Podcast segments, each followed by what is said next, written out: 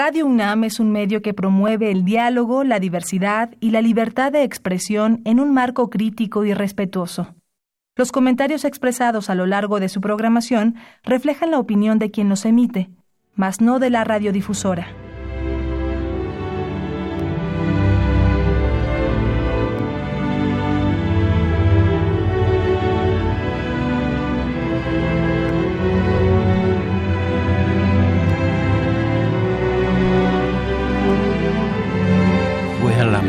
De un día señalado, mis valedores, un 19 de septiembre de 1985. Eh, ¿Lo recuerdan ustedes? ¿Lo habrán podido olvidar? O quizá fue un poco más tarde, en aquel 19 de septiembre del 17, de triste recordación, pero fue por aquel entonces y lo recuerda el poeta.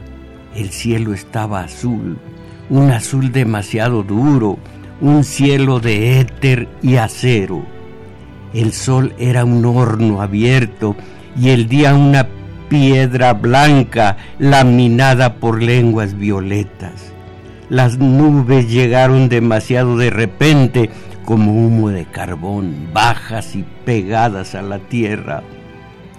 De repente el suelo se sacudió, profundos estremecimientos recorrieron la tierra. Los perros contestaron de todas partes con aullidos prolongados y un inmenso, un lamento sordo surgió de las gentes. Sí, ahora todo dependía del, capricho, perdón, de la tierra de su indiferencia, de su ira.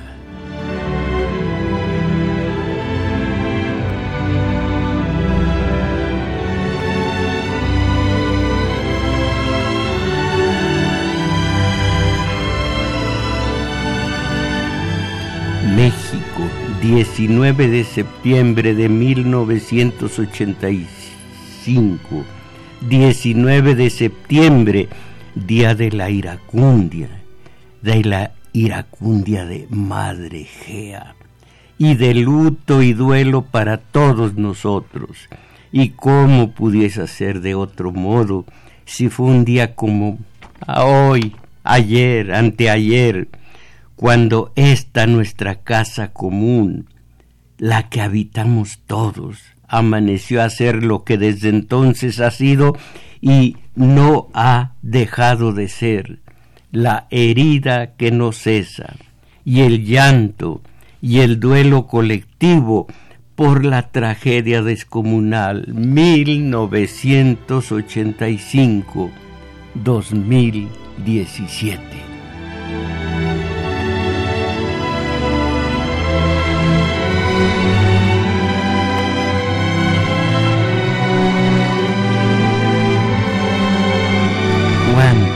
Tiempo duró, dice el poeta. Diez segundos, más, menos, o nada de tiempo, un tiempo que cesó o perdió su extensión determinada.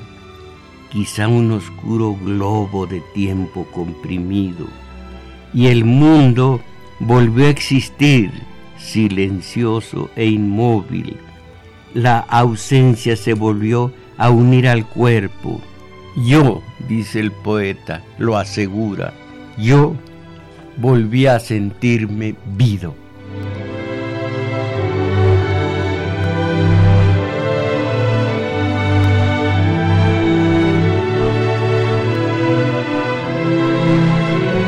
Digo sismos del 85, sismos del 2017 en México y se me viene a la mente, se me vino Agadir, la ciudad de Marruecos a la que un sacudimiento telúrico arrancó desde sus cimientos, Agadir, que hace cosa de tres, cuatro siglos, en realidad fue mucho menos, fue remecida por un mismo, por un mismo sacudimiento aún más poderoso, más cruel que los de nuestra ciudad capital y sus alrededores.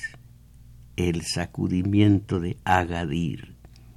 Esta, la de todos nosotros, esta ciudad sobrevivió entera, más entera que nunca, porque ustedes saben, la sobrevivencia, repito, la sobrevivencia es su signo, y porque, ya lo dijo una de nuestras dos maravillosas raíces que nos vuelven mestizos, dijo nuestra raíz indígena, mientras el, mundo permanezca, no acabarán la fama y la gloria de México Tenochtitlan.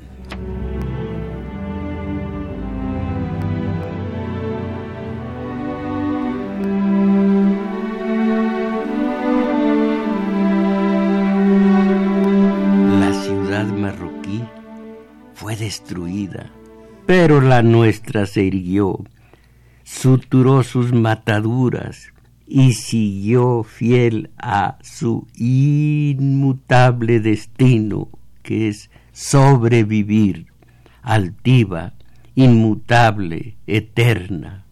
México, hoy como cada año, año con año, evoco la tragedia de Agadir que sobrevive en el estremecimiento y en la eh, sentida, la entrañable forma, perdón, el, eh, el y el testimonio del poeta Lundqvist, quien logró salvar la vida en el drama sísmico que arrancó del mapa la ciudad de Agadir.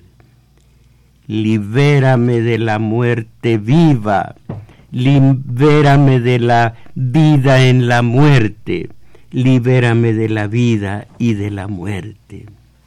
Agadir por siempre.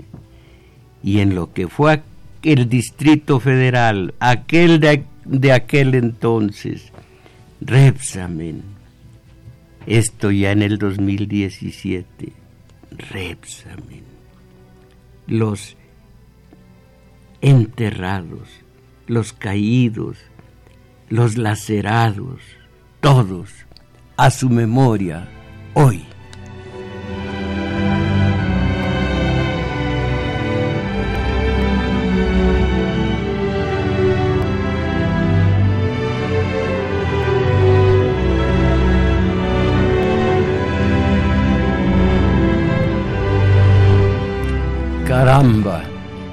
Un hombre de izquierda ya hablando de otra cuestión, sobrevive apenas, apenas, en medio de un furor derechista.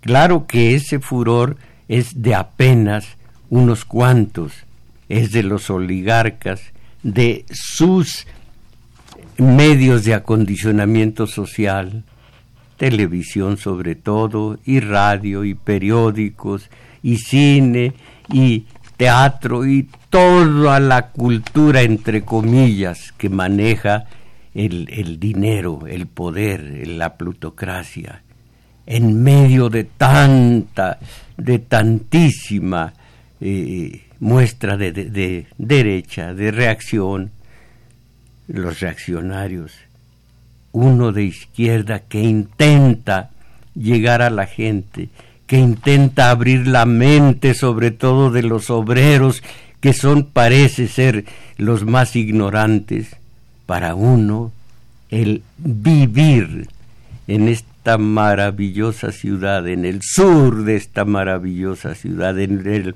maravilloso sur de la ciudad, caramba, eh, sobrevive uno, como les dije antes, apenas, apenas. Por lo pronto, no hay un plan claro contra la delincuencia. Hay un déficit evidente de logros, dicen los expertos. Los expertos procedentes de dónde, eso no lo dicen. Violencia crece porque no se ataca, aseguran estos mismos expertos.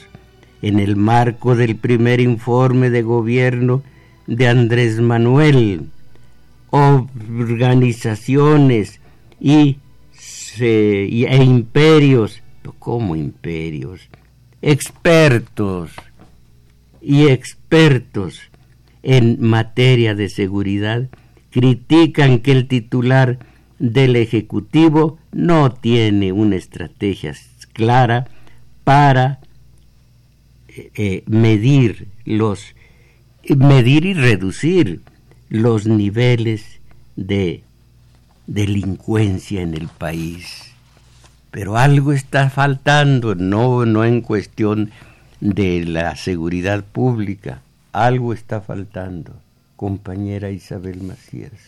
Pues los vamos a invitar a que llamen y a que ustedes participen y aquí le vamos a dar lectura a sus mensajes y ya aquí en los teléfonos nos está auxiliando Carlos y Daniel Cruz. Y estos son los números telefónicos para el área metropolitana 55 55 36 89 89. Resto de la República 850 52 6 88.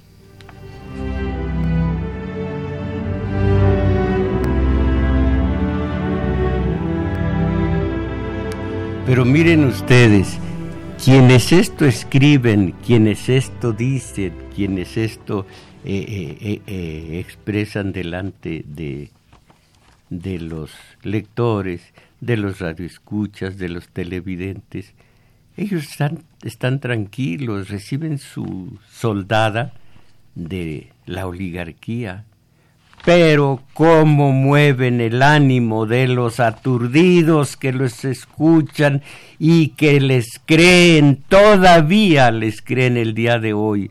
De veras que nos ya nos tomaron la medida, repito, ya nos tomaron la medida, ya nos faltaron al respeto, nos vencen a obreros, a campesinos, a amas de casa, a estudiantes, a todos, nos vencen por nuestra pura ignorancia, en dónde, en qué danzas andan ahora los obreros, eh, en todo lo que les dictan los medios.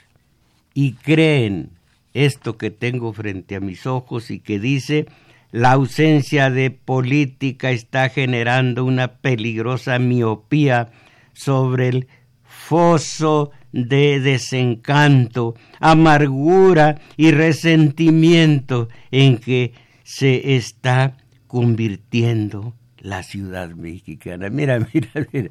Oiga, compañero, ¿qué compañero va a ser usted? Oiga, señor, ¿se dio cuenta de lo que, cómo respondió eh, la gente a su presidente la noche del grito? ¿Cómo les gusta? Bueno, pues eso les pagan y los, los del dinero pagan y pagan bien y quieren mantener como siempre los privilegios de que antes gozaban. Ahí tienen el confrontamiento de las medicinas, hasta un anuncio, si yo tuviera el poder y papá, mi papá se muere, espérate, espérate, ¿quiénes son los que, los que perpetran este delito? Los farmacéuticos, los farmacéuticos, y luego una bobada de la Comisión Nacional de Derechos Humanos. Ah, no, pues el poder está contigo. Oigan los de un Raúl Pérez González, algo por el estilo. Cuando realmente sea defensora de los derechos humanos, vaya a decirle a los obreros, los están robando desde hace siglos, no solo a ustedes, sino al obrero de todo el mundo. Hay que hacer algo. Eso es defender los derechos humanos, no que a, fulano de tal se lo llevaron y no fue eh, él el que se robó un pollo rostizado. Ay, ay, ay. Tanto se le paga de nuestros dineros a la comisión para que haga lo que hace. Bueno, pues sigue el, el, el diluvio. los feminicidios no son prioridad de la cuarta transformación de la 4T. Los feminicidios no lo son. Y esto, me atrevo a leerlo, pero créanme que después eh, voy a lavarme la, ¿cómo dice? Dígalo usted, voy a lavarme. Las manos. No. Ah, la boca. Con. Con agua y jabón. Ah, no, a ver. Con agua bendita. Con agua bendita. Eh, Salvador, mi hermano, da muestras de que está al centavito de lo que es el, el bolero. Bueno, voy a lavarme las manos con agua bendita. Eh, dice el informe y la botica, el informe de Peña. Peña aludió a Obrador y a su trasnochada propuesta de gobierno, dijo, y aquí las comillas, los ciudadanos exigen continuar con la ruta de la renovación. Esto era Peña, era, Peña era la ruta de la renovación y el cambio, y México es hoy mejor que hace cinco años. Esto lo dijo Peña y lo repitió su vocero oficioso y siguió. Ganó un nutrido aplauso. ¿De quién? ¿De quiénes? Ganó un nutrido aplauso cuando sostuvo que en el 2018 la disyuntiva es muy clara. Fíjense ustedes, o, votar por el PRI o votar eh, por López Obrador, que es la muerte. La disyuntiva es esta, comillas, sigue construyendo para hacer de México una, será sigo, no, seguir, seguir construyendo para hacer de México una de las potencias mundiales del siglo XXI. No, no hizo de México una potencia, pero sí de sí mismo y de su compañera de viaje una que se apida Arias, ¿cómo se llama? No, ustedes no están, ah, no leen Hola ni otras revistas del corazón. Bueno, entonces, una de las potencias mundiales del siglo XXI, o ceder a un modelo del pasado que ya ha fracasado. Ustedes tienen la culpa, votaron por López Obrador que es un modelo de vida, un modelo del pasado que ya ha fracasado. Ustedes tienen la culpa por no votar por más del PRI, del PRI-PAN, que es más o menos lo mismo. Entonces, ahora, ojalá que resulte bien mi experimento, yo que soy absolutamente torpe en materia de celular, pero por ustedes, mis valedores, estuve viendo, estuve examinando, estuve buscando, hasta que logré ir a la fuente de esto que hoy se achaca única y absolutamente a López Obrador. A ver si eh, eh, le doy aquí. Eh, eh, ustedes, eh, eh, cálmense un poco. ¿Aquí? Sí. Bueno, oigan esto.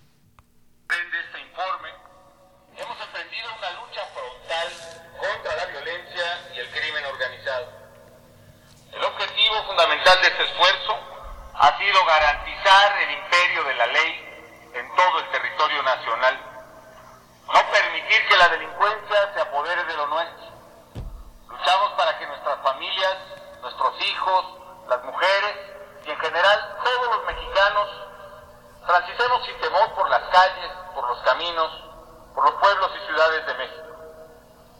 El problema no era solo la presencia del crimen organizado. Bueno, eh, eh, el resto, el resto, eh, lo obvio, o más bien lo voy a suprimir para que ustedes no gocen con esta vocecita tan hermosa que tenía un hombre lleno de carisma, de carisma, un hombre que era todo para nuestro país y que ahora regresa como regresa. Eh, no te, eh, le gustaba, no, no, no, no, no, no, no, le gustaba sembrar mota.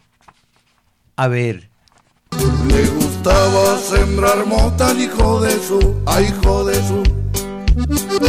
Le gustaba sembrar mota al hijo de su.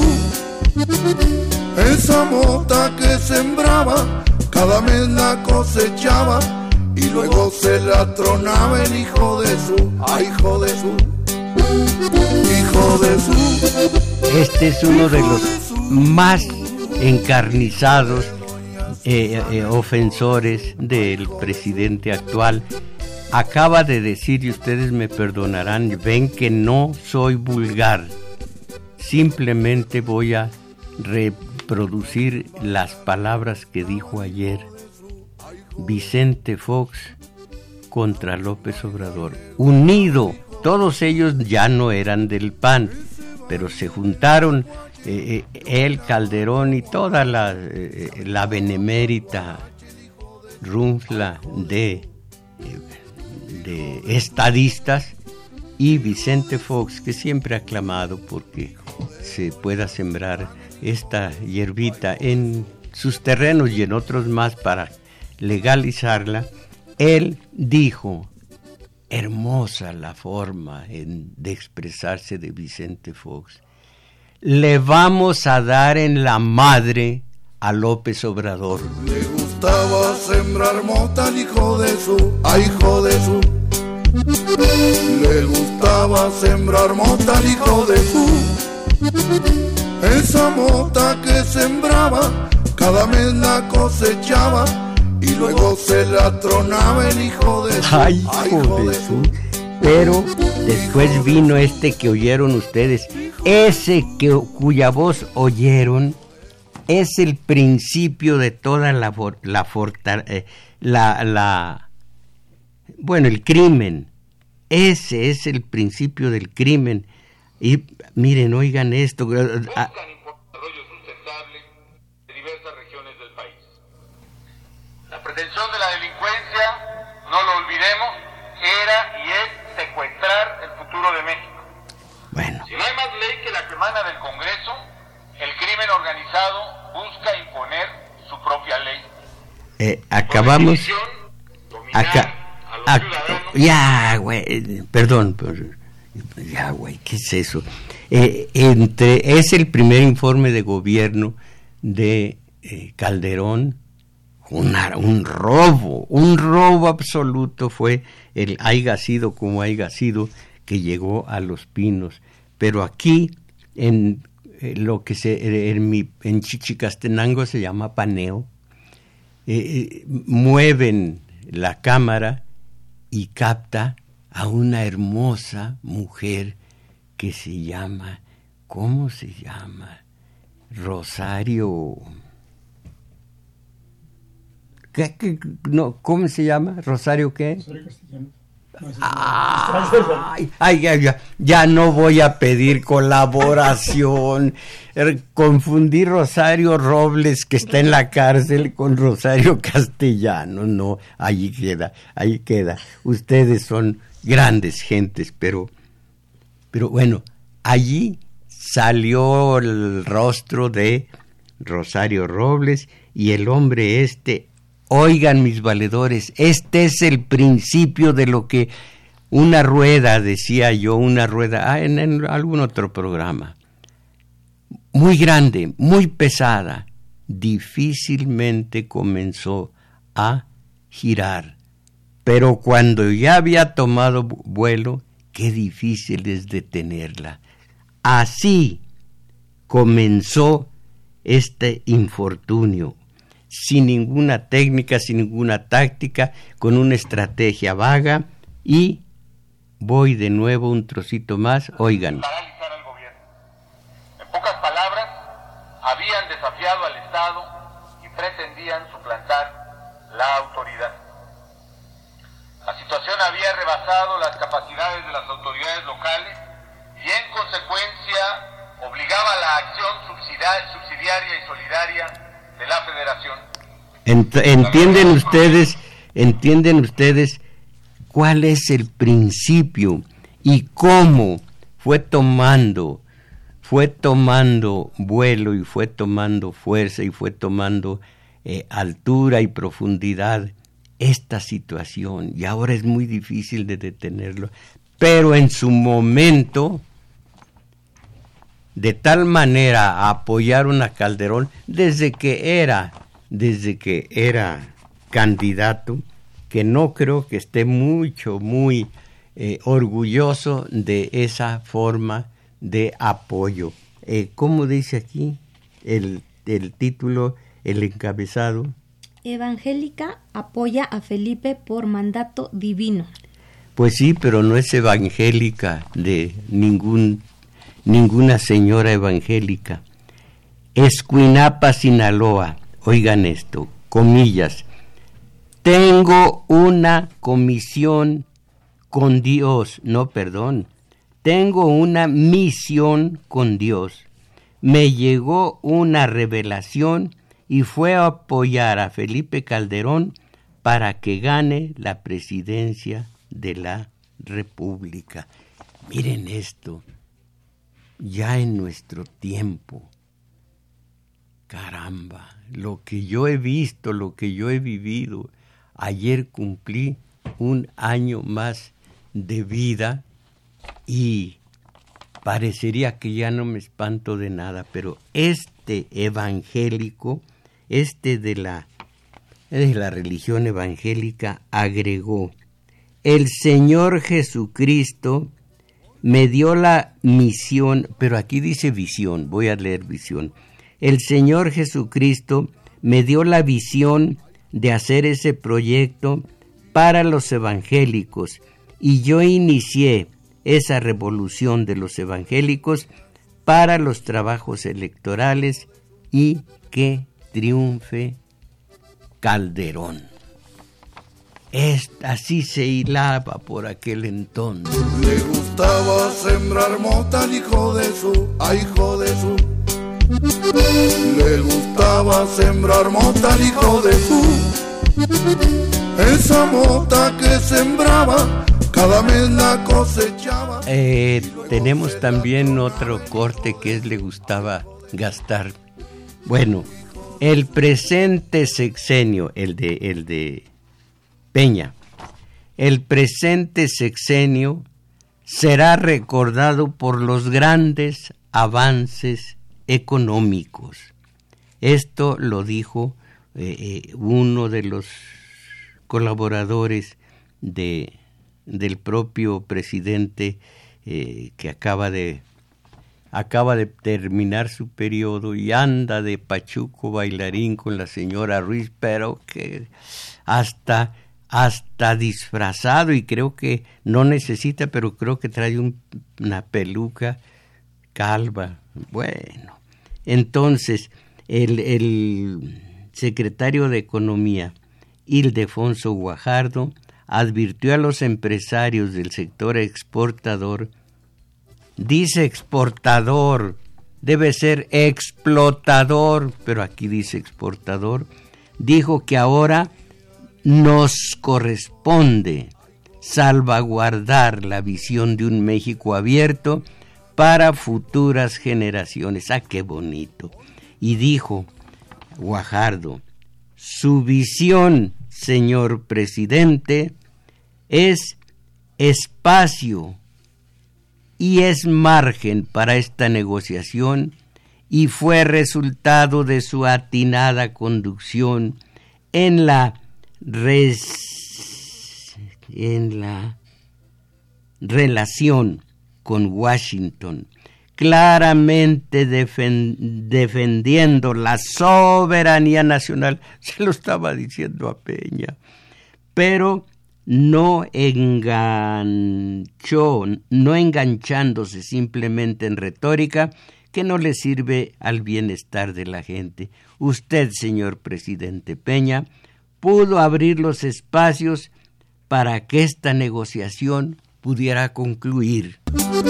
Le gustaba gastar feria al hijo de su. Esa feria que gastaba, no sé de dónde la sacaba, porque nunca trabajaba el hijo de su, ay hijo de su, hijo de su, hijo de su, hijo de doña Susana, el hijo de su, ay hijo de su.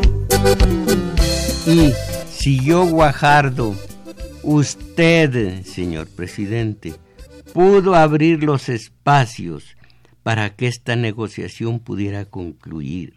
Y los empresarios aplaudieron ampliamente al secretario cuando el presidente del Consejo Mexicano de Comercio Exterior, que era por aquel entonces Valentín Díez Morodo, le llamó la estrella de la negociación.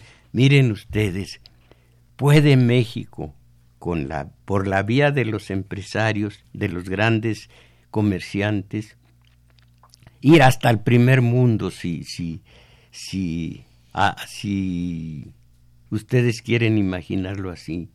Pero un momento, como en el porfiriato, donde México dio un estirón enorme en todos los sentidos, minas, ferrocarriles, comercio exterior, todo.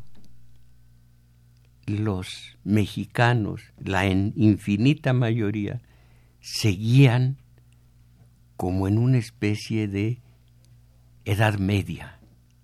No habían progresado, peones acasillados, des, eh, desempleados, gente miserable en lo que se refiere a, a la economía, gente muy pobre. Entonces, ¿de qué carambas vale que México esté en el primerísimo mundo con 130 millones de pobres? El obrero, el campesino y, su y los familiares son los que valen si si ellos tienen mejoría, tiene mejoría México. Pero si la mejoría es Slim, ah, qué cuánta exportación que aquí entre nos presume el, el, industrial mexicano, el industrial de exportaciones, ya el primer, primer principal exportador eh, a Estados Unidos. Sí, pero el 47% es exportación de mexicanos, lo demás de extranjeros, de los propios gringos sobre todo. Y hay que ver, repito, eh, eh, dice López Obrador, va a haber un aumento de sueldo. Eso no vale de nada, de nada sirve. El que gana 300 pesos al mes va a ganar 315 esto, esta clase de mejoría es patética. Lo malo de hablar así es haber estudiado y seguir estudiando hasta que uno se muera, seguir estudiando y que entonces sí ya vea uno claro y no se deje engañar por las famosas cuentas de vidrio de don Cristóbal Colón.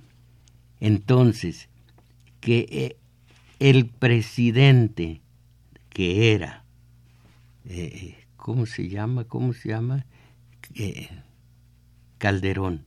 No, Peña. Vamos a ver cuál de los dos. El afecto y el aprecio añejos que tengo por Enrique Peña Nieto me obligan a observar su desempeño como presidente de la República. El balance es positivo y trascendental, pues contribuyó al crecimiento y al relanzamiento del país. Y los obreros fueron relanzados y los obreros fueron eh, crecieron. Ellos son los que valen, ellos son los que importan la acumulación de dinero por los slim y, congéneres, eso no vale nada. Un México atascado de divisas. y con un miserable sueldo mínimo y que el obrero nunca pueda salir de la clase baja de proletario, ah, allí esa clase de México progresista, dijo Heriberto Galindo Quiñones. El aprecio que le tengo, eh, afecto y aprecio a Peña. Y dijo, el balance es positivo y trascendental, pues contribuyó al crecimiento y el relanzamiento del país. Y obreros y campesinos, amas de casa y estudiantes, ¿esos qué? El sexto informe y el mensaje. Esos son impresionantes por los logros, pero también la percepción popular negativa, esto, esto ya lo dice, eh, porque, porque la gente no reconoce la visión intensa y visionaria, así dice, y visionaria, y no reconoce los avances. Y ello no me parece justo, porque realmente se desplegó una intensa labor en economía, finanzas, energía, educación, democracia, en democracia y en la promoción de nuestro país en el área internacional. Estuviera aquí junto a mí el Chapofas, eh, diría Tecay. Bueno, esto es una serie de, de alabanzas a Peña. Y ahora todo esto es como befa, como ludibrio, a, al actual presidente. Miren, el que quiera, acérquese a la esquina, no vaya a comprar el sol, acérquese a la esquina y vea los caracteres, el tamaño de los caracteres donde dice AMLO enfrenta a los a los vendedores de drogas, a los a los eh, eh, ¿cómo se llama? Iba a decir a los drogadictos, a los de las farma, no, no, no, a los farmacéuticos, pero pequeñitos y en grandes caracteres se vuelven a unir Fox y Calderón al PAN para, como dijo, repito, Fox, con su lenguaje florido, no, no florido porque la mota no florece, bueno, con su lenguaje particular, dijo, porque le vamos, porque a López Obrador le vamos a dar en toda su madre. Le gustaba sembrar mota al hijo de su, a hijo de su. Le gustaba sembrar mota al hijo de su. Esa mota que sembraba, cada mes la cosechaba y luego se la tronaba el hijo de su, a hijo de su hijo de su, hijo de su, hijo de doña Susana, el hijo de su, a hijo de su.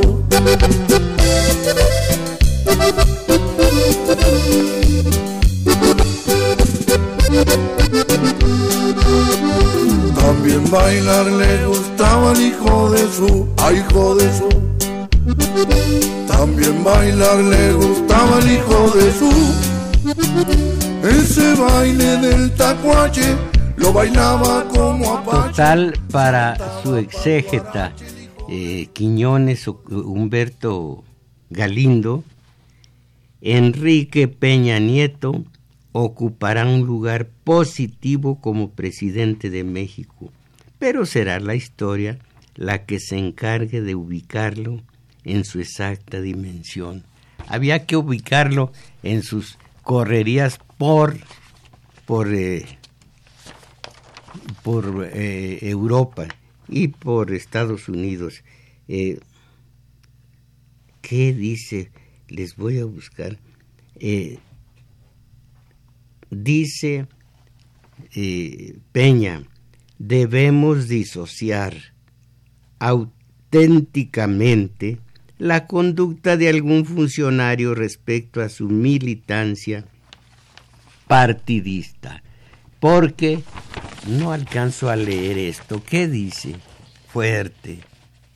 Ningún partido se libra de la corrupción. ¿Quién lo dijo? Peña Nieto. Peña. Y finalmente, ¿dónde tengo? Eh, si no lo encuentro aquí, aquí está.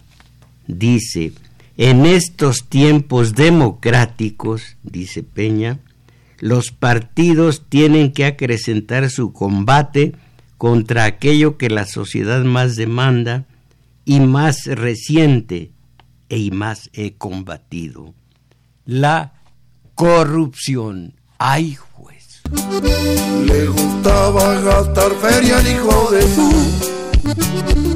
Esa feria que gastaba, no sé de dónde la sacaba, porque nunca trabajaba el hijo de su. ¡Ay, hijo de su! Hijo de su. Hijo de su. Hijo de doña Susana, el hijo de su. ¡Ay, hijo de su!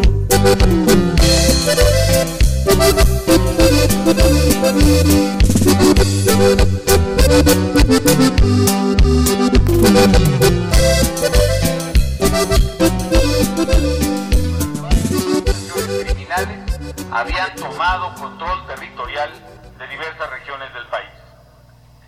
La pretensión de la delincuencia, no lo olvidemos, era y es secuestrar el futuro de México.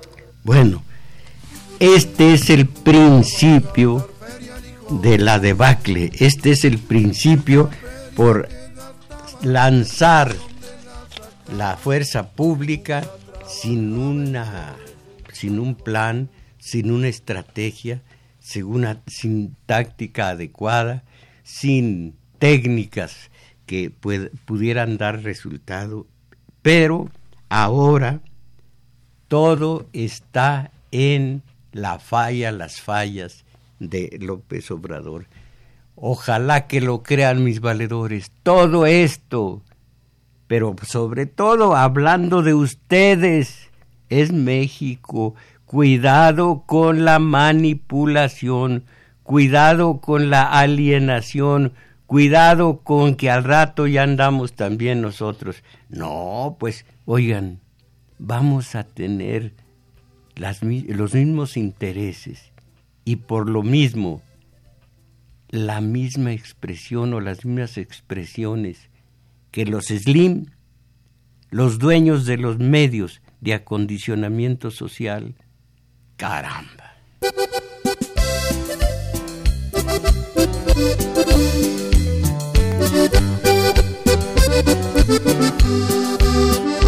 No tenía ni un amigo el hijo de su. hágame un favor.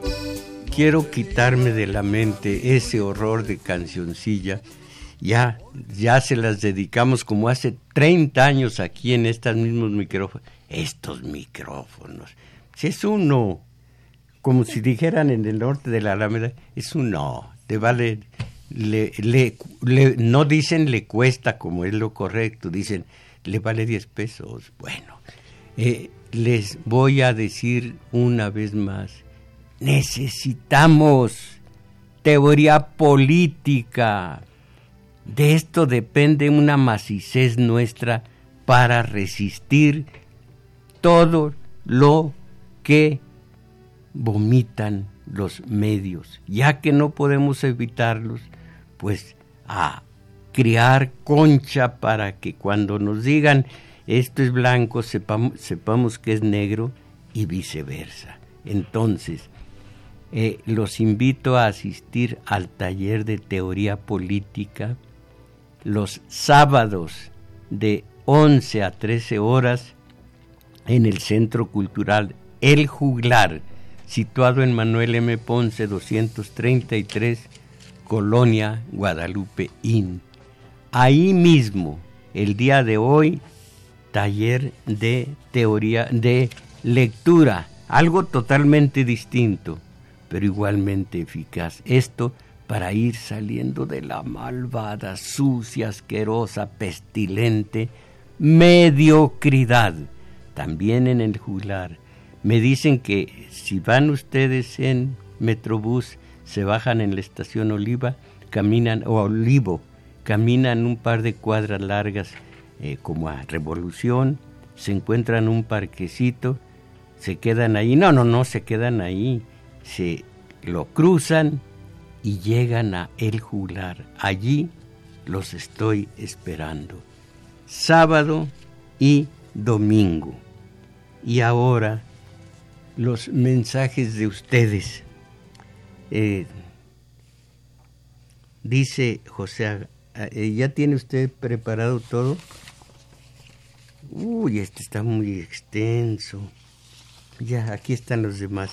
Eh, voy a voy a sintetizar este de Ernesto Luna. Bueno, pues es en San Diego, California. Vamos a, leerlo todo. Mediocridad implica lo de en medio, o bien el promedio o la sinécdoque de un todo, la mano humana intuitiva e irracional tiende a, oiga, ¿le entenderán Ernesto Luna? Eh, una le entenderán y otra se interesarán. Mire, voy a... Esta otro no lo he leído. José Águila, en los seis sexenios pasados dejaron... No, no seis, sí, dejaron...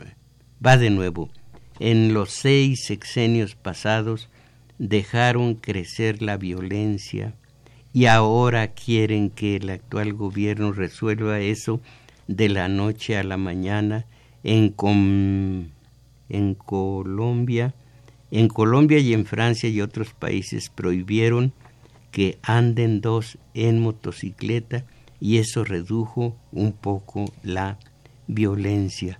No diga de la noche a la mañana, hay que evitar lo más que se pueda el lugar común. A ver, pero ¿por qué me carga todo a mí? Ah, para que lo lea. Pues lo voy a leer fuerte. Dice Alfredo Encino, Encino, increíble que en mi rumbo, que es una zona más o menos de recursos, siga diciendo que Calderón fue un buen presidente, como se ve que no, como se ve que no tenemos memoria histórica. Así que dije que Calderón fue un presidente bueno. Paso. Dice, el enemigo histórico, Santos Vandala, el enemigo histórico ha eh, tenido grandes psicópatas como Salinas y Echeverría y otros enfermos mentales como Fox o, Alo, o Aloquín de Calderón y a esos les entregamos nuestra esperanza, me da vergüenza. Eh, ámonos, usted también asume algunas, pero ¿quién, quién firme? ¿Quién lo firma? No tiene nombre maestro. Ah, bueno, eh, eh, usted también asume algunas de esas invenciones. Es un conservador, válgame, y en sus términos mediocre. Cásese usted. Ah, no, carece usted, no, cásese, cásese. Eh, ya me había alegrado. de visión humana, esa es la esencia. La política es la forma. Arturo Castro, eh, gracias, eh, eh, gracias maestro por informarnos de todo lo que nos hacen los gobernantes. Qué bien que Luis Flores, qué bien que regresa el hijo de su. La derecha hace que se pelee, pero en realidad está unida. Lo único que nos queda es la organización en pequeños comités como usted lo ha propuesto. Pero no es lo único, es lo Ah, dice lo único o lo último. La, lo, lo, último que nos... Bueno, lo, único que nos queda, siempre lo hemos tenido, pero siempre nos vamos a la ley del menor esfuerzo. Todo lo que implique esfuerzo, lo evitamos. Ah, porque es tan sabroso sentarse a ver la tele. A ver la tele, aunque eso sí, hoy leí de una tragedia bárbara que con... ¿Cómo se llama?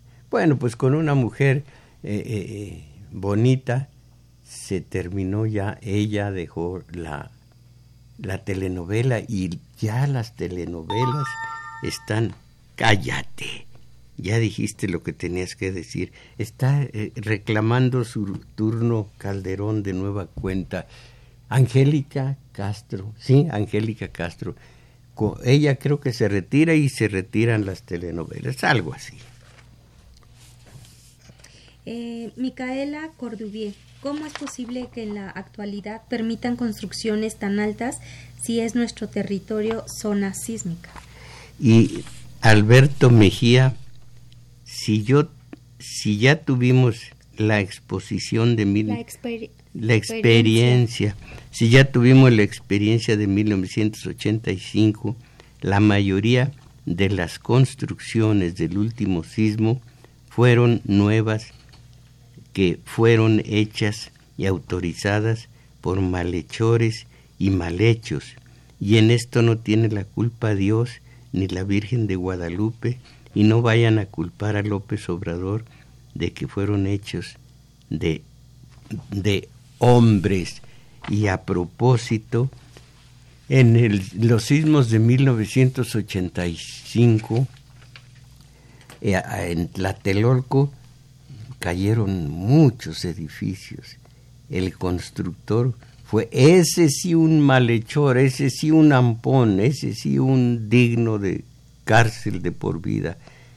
Eh, Carrillo Arenas se apellidaba, pero era malhechor de principio a fin. Pero estamos en el, en el tiempo y en el país de la impunidad.